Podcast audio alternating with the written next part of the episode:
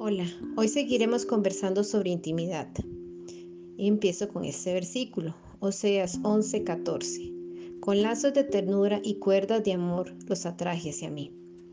Recuerdo cuando estuve en la escuela, específicamente en la materia de español, y teníamos que analizar una oración. La maestra nos pedía que señaláramos el sujeto, verbo y predicado.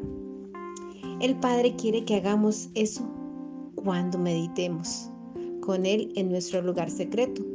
Algún versículo y lo relacionemos en nuestro día a día con lo que estemos viviendo o haciendo.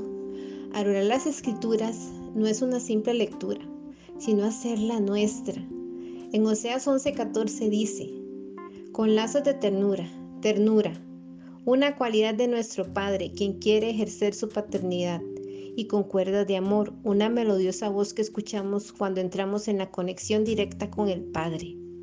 Los atraje hacia mí. Entre más corta esté la cuerda, mayor será la cercanía con Él, y su atracción será muchísimo mayor.